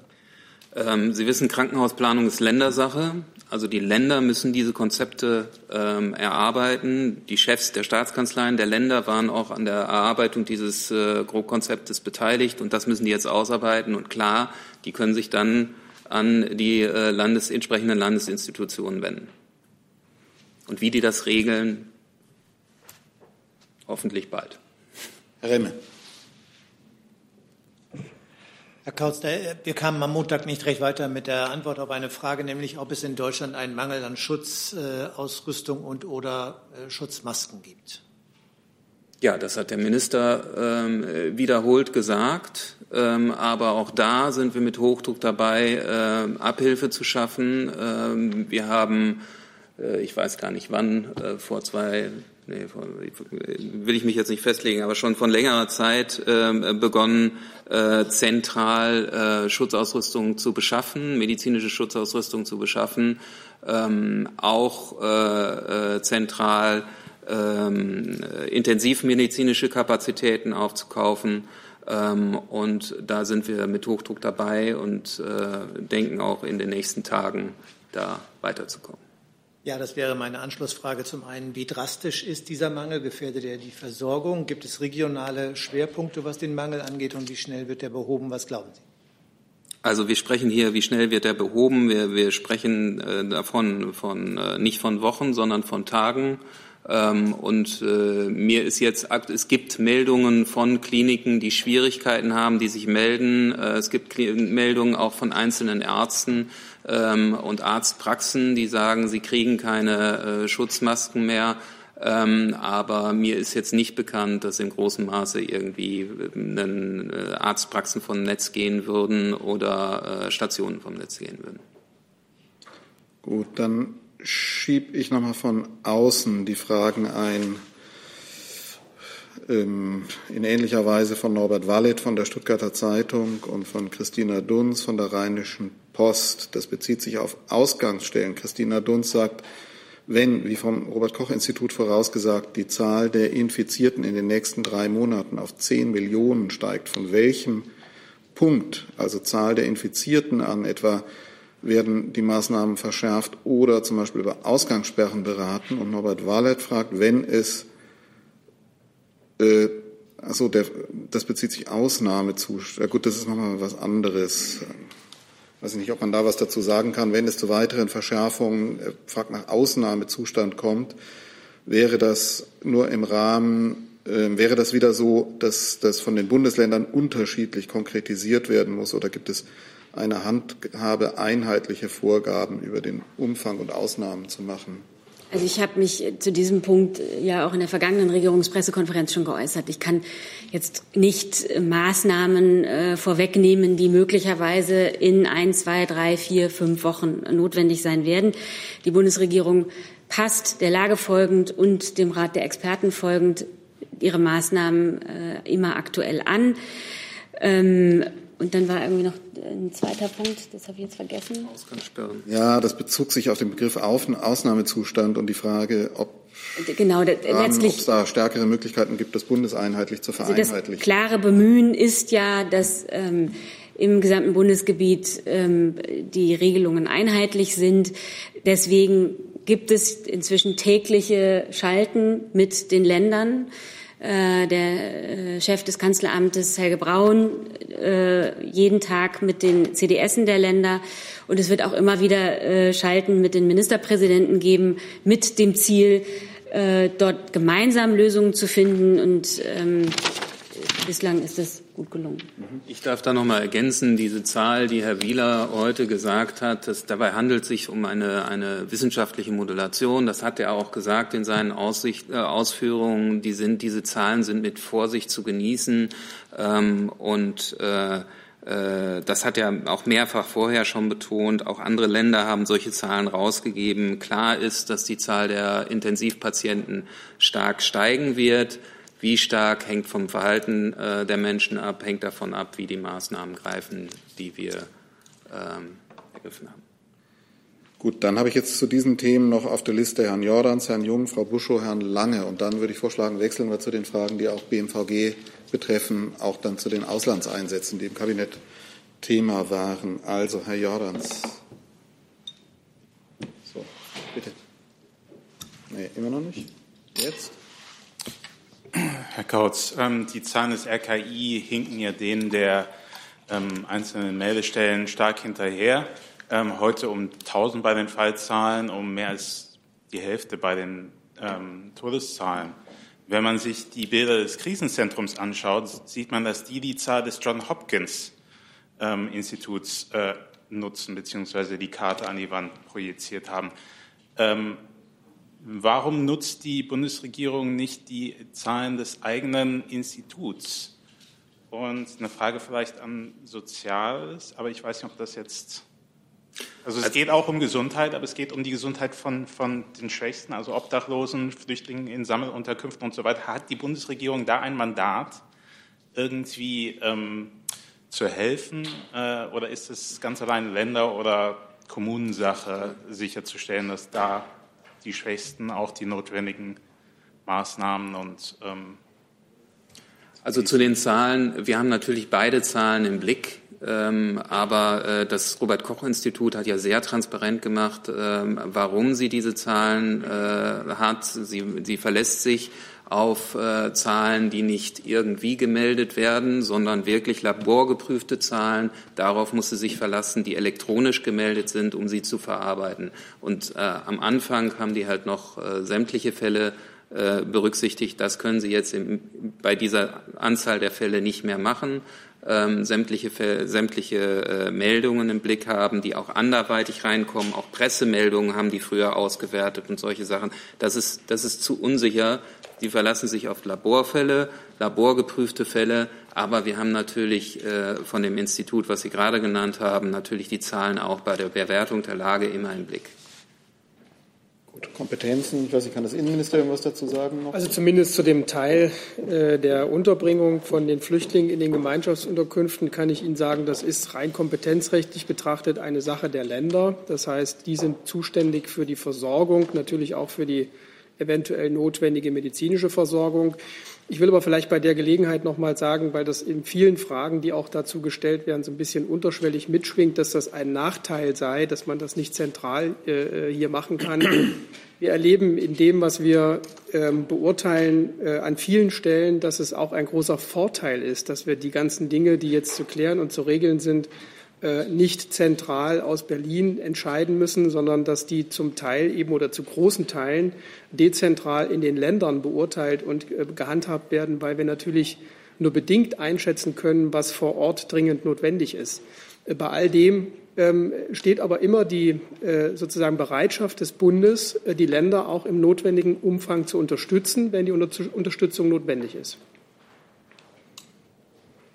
Ja, ich kann es kurz machen. Äh, für äh, die Frage zu äh, obdachlosen Menschen gilt im Prinzip das Gleiche. Auch hier liegt die Zuständigkeit bei den Ländern und Kommunen. So, dann dazu, also dann nächster Herr Jung, dann Frau Buschow. Ich hätte nochmal äh, gerne ein Statement vom Gesundheitsministerium zu der Ankündigung der Deutschen Telekom, anonyme äh, Handydaten ans Robert-Koch-Institut weiterzugeben, damit die äh, Bewegungen nachvollzogen werden können. Wie bewerten Sie diesen Schritt an sich und ähm, würden Sie begrüßen, wenn auch andere ähm, Handy, äh, nee, Rundfunkanbieter, äh, Handynetzanbieter wie Vodafone, O2 und so weiter dem folgen würden?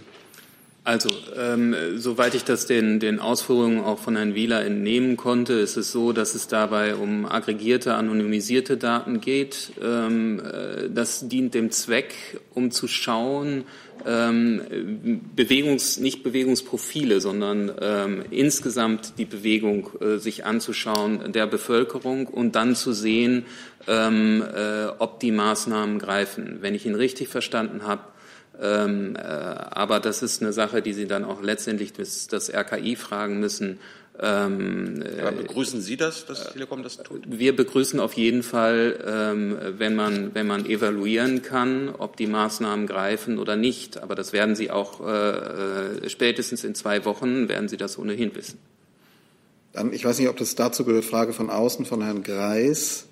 Kann die Bundesregierung Details zu einer Anwendung nennen, um die Standortdaten von Infizierten zu nutzen? Ich, so wird das gefragt. Nein, das kann ich nicht. Das äh, ist auch im Bereich des Robert Koch Institut. Das sind ähm, erste wissenschaftliche Ansätze, die sich äh, damit, äh, damit befassen. Aber da ist äh, bislang nichts weiteres geplant. Frau Buschow, Herr, Rink, Herr äh, Herr Lange und Herr Rinke, und dann sind wir mit dem Themenkomplex durch. Äh, in den sozialen Netzwerken gab es ein Video in türkischer Sprache, glaube ich, wo jetzt auch über Corona infiziert wird. Können Sie da vielleicht mal kurz die Genese erklären, warum das notwendig war? Gibt es da besonders viele Fake News und planen Sie das auch noch in anderen Sprachen? Äh, naja, wir, wir versuchen schon auf Fake News zu reagieren und äh, sind darauf aufmerksam gemacht worden ähm, durch eine äh, türkische Kollegin von Ihnen, ähm, haben das überprüft und diese Fake News haben in der Tat äh, äh, relativ hohe Klickzahlen erreicht und äh, da haben wir gedacht, da müssen wir was gegensetzen, um äh, das richtig zu stellen. Ich will jetzt die Fake News nicht wiederholen, aber die sind so absurd, äh, dass man da auf jeden Fall was machen musste. Ich kann das noch ergänzen. Also das ist auch unser Bestreben, äh, möglichst in möglichst vielen Sprachen die Informationen der gesamten Bevölkerung zugänglich zu machen, auch den Bevölkerungsteilen, die möglicherweise der deutschen Sprache nicht ganz mächtig sind. Herr Lange, Herr Rinke. Herr Kautz, noch mal ganz kurz zu den Intensivbetten, bitte. Wenn wir verdoppeln, dann haben wir nicht 50.000 für Corona, weil ja schon welche belegt sind. Haben Sie eine Zielmarke, auf wie viele Intensivbetten für Corona-Infizierte man kommen möchte? Nein, das habe ich nicht. Äh, wir haben gesagt, wir wollen das in einem ersten Schritt verdoppeln. Ähm, Sie sehen an den, an den äh, Maßnahmen gestern äh, Berlin zum Beispiel, dass die Länder auch die Zeichen der Zeit erkannt hatten, haben, dann entsprechend ausrüsten und aufrüsten das ist jetzt auch nicht so, dass, äh, dass wir sagen, äh, Verdopplung und dann reicht das. Ja, das, das ist nicht so, sondern wir müssen jetzt dahin kommen, äh, umzuschalten und die Zahl der Intensivkapazitäten deutlich zu erhöhen. Okay, Herr Rinke. Ja, Herr Kautz nochmal zu der Produktion von Schutzmasken und medizinischer Ausrüstung. Ähm, hat Ihr Ministerium irgendwelche gesetzlichen Hürden entdeckt, ähm, wie man zwingen, äh, wie man Firmen auffordern oder möglicherweise auch zwingen kann, dass sie in diese Produktion einsteigen? Die gibt es ja auch zu Kriegszeiten, äh, dass man eben eine Volkswirtschaft in die Richtung lenkt, teilweise, ähm, die man haben möchte. Scheint ja doch irgendwie relativ lange zu dauern bis diese Güter in ausreichender Zahl produziert werden. Also Tests könnte ich jetzt noch mit erwähnen. Also gibt es da irgendwelche rechtlichen Vorgaben, die geändert werden müssten, damit Sie besseren Zugriff auf Unternehmen haben? Äh, das brauchen Sie gar nicht, weil ich meine, in solchen Zeiten, wo die Nachfrage so hoch ist, ähm, regelt das der Markt. Und in welcher Zeit regelt das der Markt? Darum geht es ja. Na, wir beschaffen jetzt erstmal ähm, äh, relativ schnell diese Schutzmasken. Ähm, die sind einige Verträge unterschrieben und äh, das habe ich ja schon vorhin gesagt, mit welchem Zeithorizont wir da rechnen. Gut, also die Frage war, Sie brauchen keine gesetzliche Veränderung dafür. also was wir nach dieser, nach dieser Geschichte machen, nach dieser Krise machen, das äh, steht auf einem anderen Blatt, ähm, wie man dafür sorgt, dass äh, man bei solchen Schutzausrüstungen äh, nicht abhängig ist von, von einer globalisierten Wirtschaft. Äh, das ist eine Frage, die man sich dann nach dieser Krise stellen müsste. Vielleicht kann ich ergänzen, da ja unser Beschaffungsamt mit der Federführung im Auftrag des BMG beauftragt ist, ähm, eben auch diese Beschaffungsmaßnahmen in die Hand zu nehmen, damit wir uns nicht gegenseitig Konkurrenz machen, kann ich Ihnen sagen, dass innerhalb von 24 Stunden schon mehrere Verträge abgeschlossen wurden nach Beauftragung und derzeit 33 ähm, Verträge mit einer Laufzeit, die die Lieferung vorsieht, Ende dieses Monats ähm, abgeschlossen wurden von etwa 224 Millionen Euro, die eben auch ähm, die Schutzausstattung betrifft. Ähm, da arbeiten wir eng mit der Generalzolldirektion zusammen, die hier allein elf Verträge abgeschlossen hat. Und ähm, die Lieferzeiten sind ähm, nach meinem Verständnis keineswegs lang, sondern ähm, erste Dinge sind schon zugelaufen und werden an das BMG übergeben. Und bis Mitte April werden alle diese Verträge erfüllt sein. Darf, darf ich ja. da noch mal nachfragen? Also Sie haben jetzt Volumina an Geld genannt. Können Sie uns auch Volumina an Masken und anderen Dingen ja, Das ist tagesabhängig so unterschiedlich, ähm, dass ich da mich nicht festlegen möchte. Ich kann Ihnen aber gerne tagesaktuelle Zahlen ähm, nachliefern. Aber ich kann auch noch mal darauf hinweisen, dass ja auch unsere Ministerin Sie eingeladen hat, morgen 13 Uhr hier an dieser Stelle an einer Pressekonferenz teilzunehmen. Und dort werden Sie sicherlich auch noch einige Details hören. Ähm, ich habe jetzt nicht genau in Erinnerung, ob das schon beantwortet wurde. Es gab von außen auch die Frage, wie das mit den Exportregelungen für die Masken und Schutzgüter ist, ähm, ob äh, solche in Deutschland knappen Schutzgüter nach wie vor exportiert werden. Ich weiß nicht, hatten wir das? Genau. Ja. War schon gesagt? Okay, dann auch an den Fragesteller von außen, das hatte ich jetzt nicht im Blick, ist beantwortet. Dann gehen wir rüber Herr Kollatz war dran und wir kommen jetzt zu Fragen zum Themenkomplex Bundeswehreinsätze Mali. Herr Remme. Moment. Jetzt? Ja, jetzt. Genau. Was Mali angeht, ist es eigentlich eher Außen als Verteidigung. Also ich habe zwei Fragen. Zum einen, was den Mali-Bericht angeht, Frau Adebar, würde ich ganz gerne äh, oder hätte ich sehr gerne, wenn Sie ein paar, ein paar Ausführungen machen würden, wie denn die Lage ist. Es war die Rede eben bei Frau Demmer von verstärktem Engagement, wie sich das konkret äußern soll in möglicherweise mandatspflichtige Bestandteile. Und Herrn Kollatz würde ich bitten, einmal zu schildern, welche Auswirkungen diese Krise auf die Auslandseinsätze hat. Sicherlich nicht auf alle, aber doch auf die wichtigsten.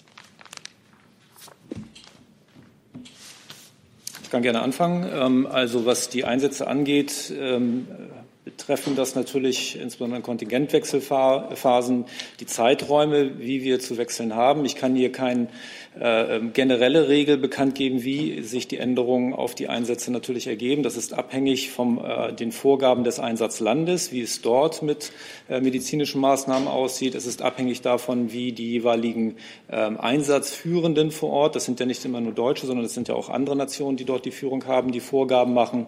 Ähm, und es ist davon abhängig, wie auch ähm, Kapazitäten an Unterkunft vor Ort zur Verfügung stehen, um gegebenenfalls in das Einsatzland kommende Kontingente zunächst in eine Quarantäne zu bringen. Das sind die Faktoren, die ich nenne. Im Einsatzfall von Afghanistan als Beispiel ist es so, dass wir dort Unterkunftskapazitäten haben und gegebenenfalls dann vor Ort Menschen, die neu reinkommen, in Quarantäne bringen und erst danach den Wechsel machen. Das führt dann im Einzelfall dazu, dass äh, Personal länger im Einsatz bleibt oder später reinkommt. Aber es hat keinerlei Auswirkungen auf die mandatsgetreue Wahrnehmung der Aufgaben vor Ort. Eine Nachfrage. Es gibt Berichte, weil ich konkreter werden möchte in Bezug auf den Abzug eines Airbags-Flugzeuges aus Konya und aus der Verlegung von Tachi äh, nach äh, Erbil. Und ich höre, dass das nicht allein der Sicherheitslage geschuldet war in Tachi, sondern dass das eben durchaus auch Corona-Weiterungen, äh, Grenznähe Iran begründet war. Wie soll es da dann weitergehen?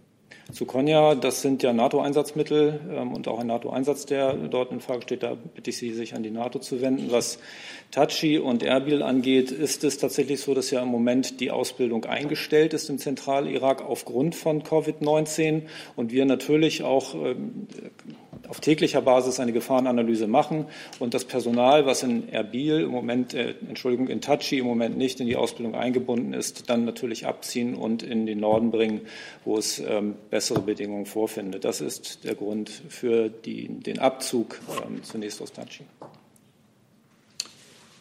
Herr Jung. Herr Vorsitzender, ich habe eine Frage an die Bundeswehr, aber jetzt nicht zu Mali, sondern äh, Corona. Ähm, es gibt ja, dann, dann. So, dann machen wir jetzt Genau, ja, grundsätzlich zu dem Bericht, der soll eben dazu dienen, den Bundestag ähm, umfassend über die Lage in der Region und unser deutsches Engagement zu informieren. Wir beabsichtigen grundsätzlich Mali bei seinen Anstrengungen auf dem Weg ähm, zu einem demokratischen und stabileren Staat weiterhin zu unterstützen. Und dabei verfolgen wir, und das soll auch so bleiben, einen vernetzten Ansatz der Sicherheitspolitik, der Entwicklungspolitik sowie Stabilisierung und humanitäre Hilfe. Wir gehen auch in unserem Engagement davon aus, dass langfristig nur eine dauerhafte politische Lösung Stabilität in die Region bringt, die auch wirklich hält. Sie hatten gefragt, was unsere Lageeinschätzung ist. Wir haben in den letzten Monaten grenzüberschreitende dschihadistische Angriffe in diesem Dreiländergebiet Mali, Burkina Faso und Niger gesehen und die haben auch zugenommen.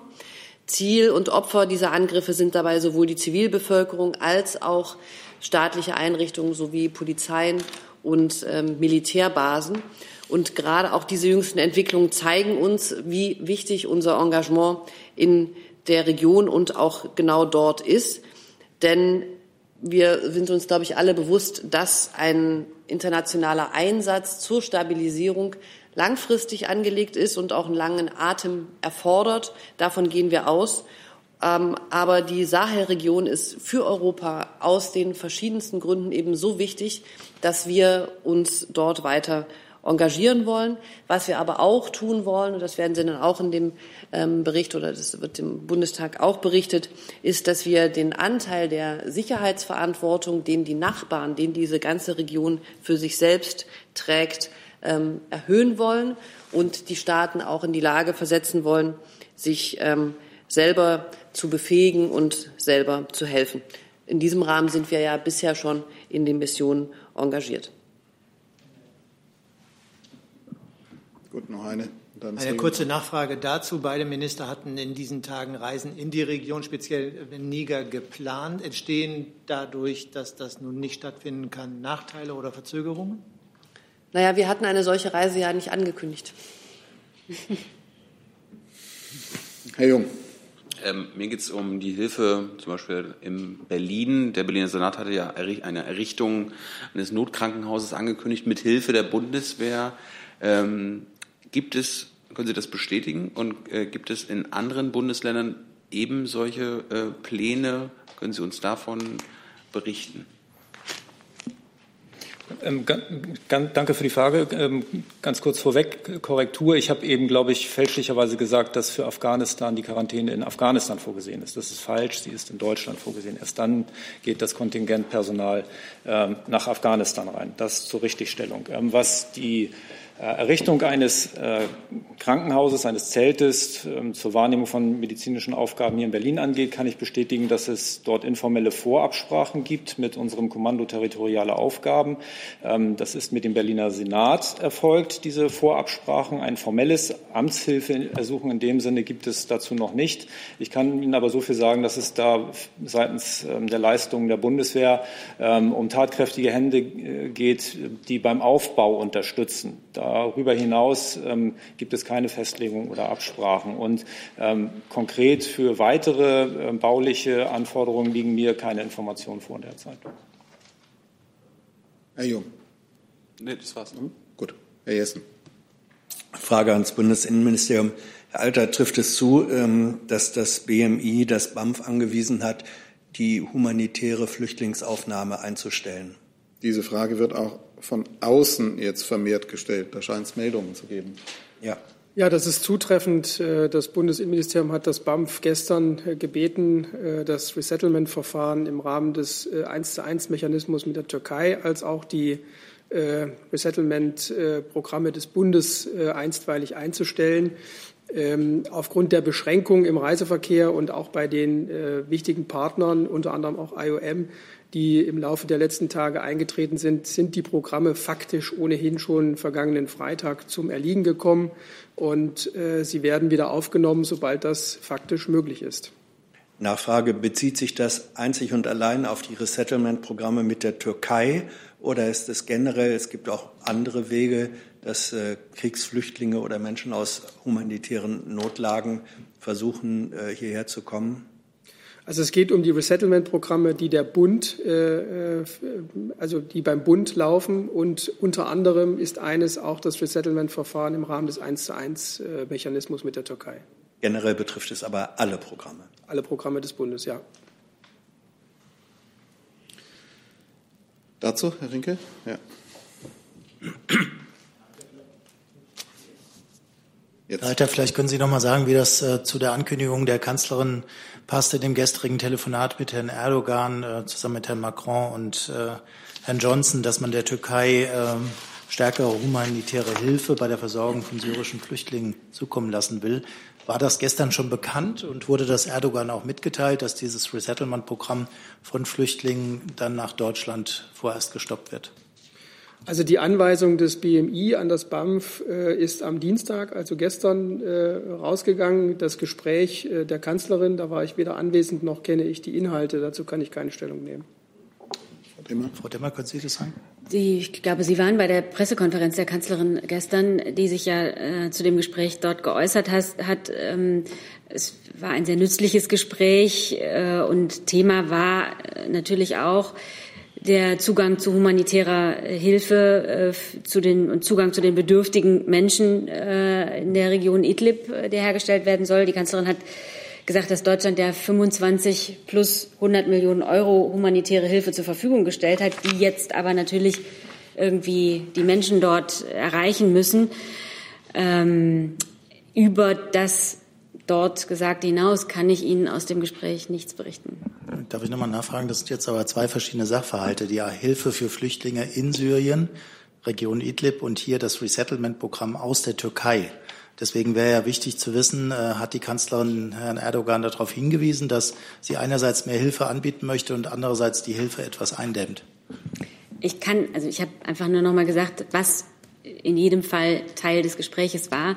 Darüber hinaus kann ich Ihnen aus dem vertraulichen, aus der vertraulichen Videokonferenz keine Inhalte bekannt geben. Frau Buschow dazu. Ja, dann nochmal dazu entweder an Frau Demmer oder Herr Alter. Sofern Sie das wissen, machen verfahren die anderen EU-Staaten genauso. Der 1 zu 1 Mechanismus ist ja Teil des EU-Türkei-Abkommens. Also kündigt nur Deutschland den im Moment auf oder die gesamte EU? Also ich kann jetzt nur für uns sprechen ähm, und will noch mal hervorheben, es ist ja keine sozusagen ganz generelle losgelöste Entscheidung, sondern sie hängt damit zusammen, dass wir die faktischen Voraussetzungen im Moment nicht haben, weil unsere Partner äh, nicht mehr so verfügbar sind, die wir brauchen und weil auch die Reisebeschränkungen gelten. Äh, insofern ist das eine Anpassung an die reale Situation, die wir jetzt erleben. Gut, dann ähm, noch dazu noch eine Frage?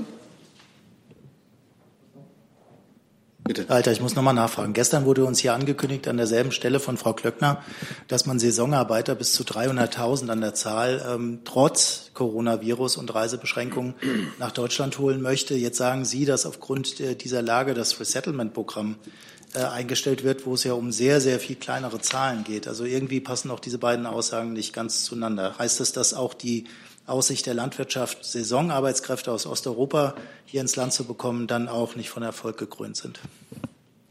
Ich weiß nicht, ob man diese beiden Dinge unmittelbar, unmittelbar miteinander vergleichen kann. Es ist so, dass wir äh, die Resettlement-Verfahren nicht völlig eigenständig durchführen können. Wir brauchen die Partner in den jeweiligen Staaten, die bei dem Prozess äh, ganz wichtige Aufgaben wahrzunehmen haben. Und äh, die sind eben nicht mehr in der Weise verfügbar, wie wir das benötigen. Das betrifft IOM und auch UNHCR.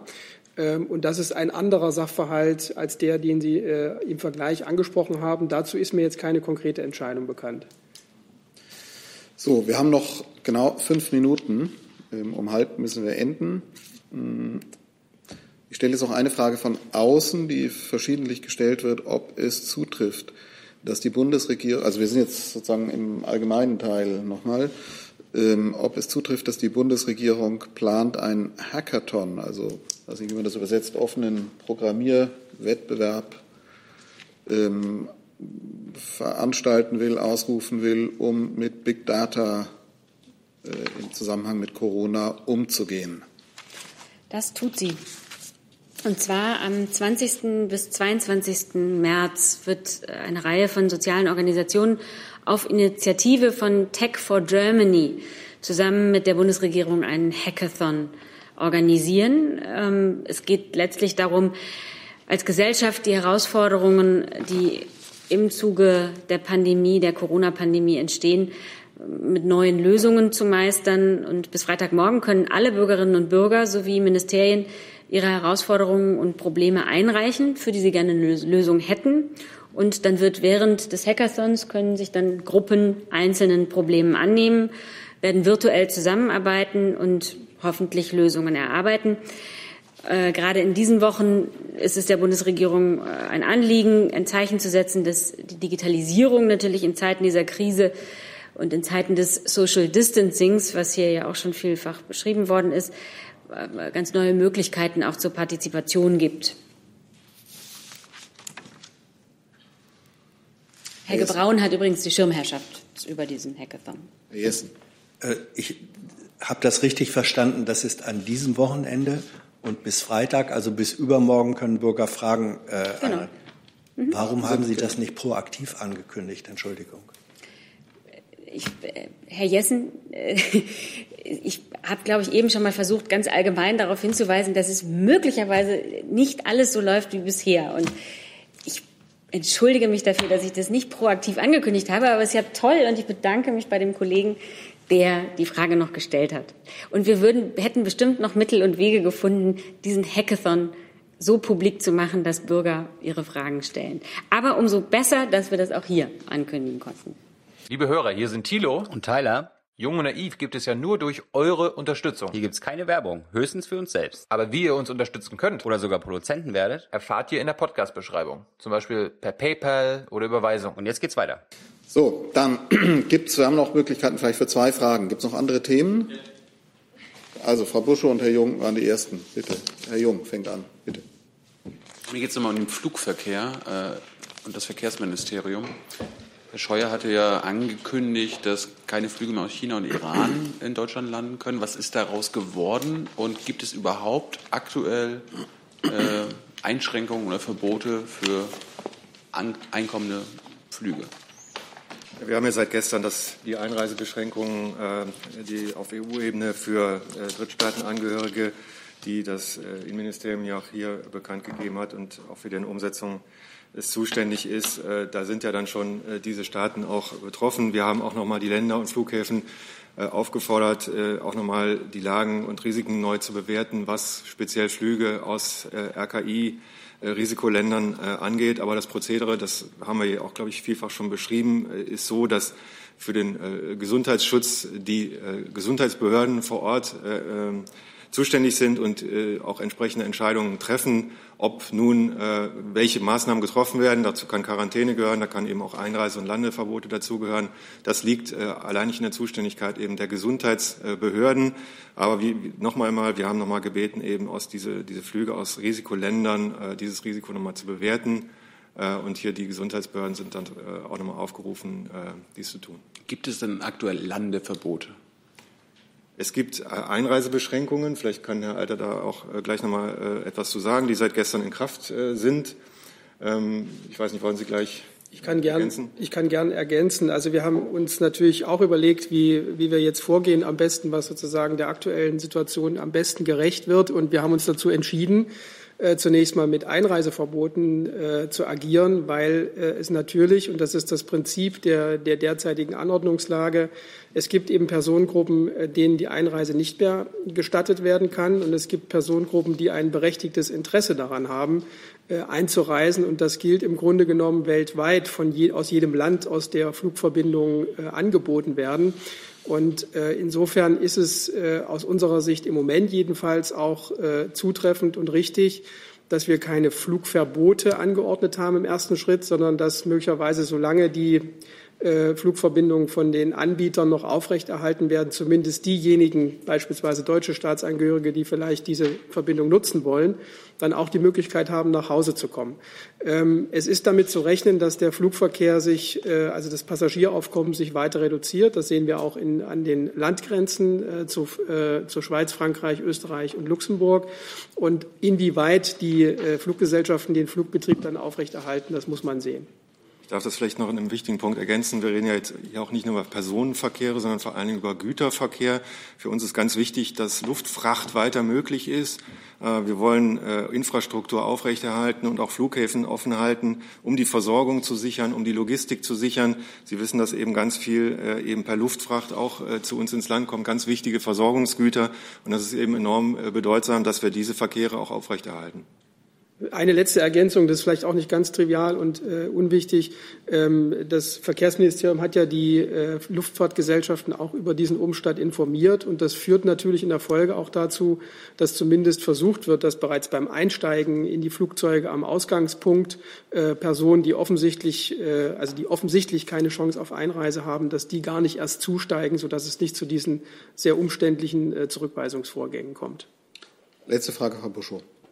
Ja, das ist ähm, auch noch mal zu einem anderen Thema. Auf der Kabinettsliste steht auch, dass der Kabinettsausschuss zur Bekämpfung Rechtsextremismus, Rassismus heute eingerichtet wurde. Können Sie kurz sagen, welche Ministerien sind da beteiligt und wie lief der Start ab? Also wurde da schon konkret was beredet, eine Agenda vereinbart? Nee, das ist ja jetzt heute erstmal durchs Kabinett gegangen. Ne? Also das Kabinett hat einfach heute entschieden, einen Kabinettausschuss zur Bekämpfung von Rechtsextremismus einzurichten äh, um die Umsetzung des am 30. Oktober 2019 im Bundeskabinett beschlossenen Maßnahmenpakets gegen Rechtsextremismus und Hasskriminalität zu begleiten. Und außerdem soll dieser Kabinettausschuss dann weitere, auch präventive Maßnahmen zur effektiven Bekämpfung insbesondere Rechtsextremismus, Rassismus, Antisemitismus und weiteren Phänomenen der gruppenbezogenen Menschenfeindlichkeit in Deutschland vorbereitet werden. Der hat jetzt ja heute damit noch nicht getagt. Hm? Die ich Besetzung.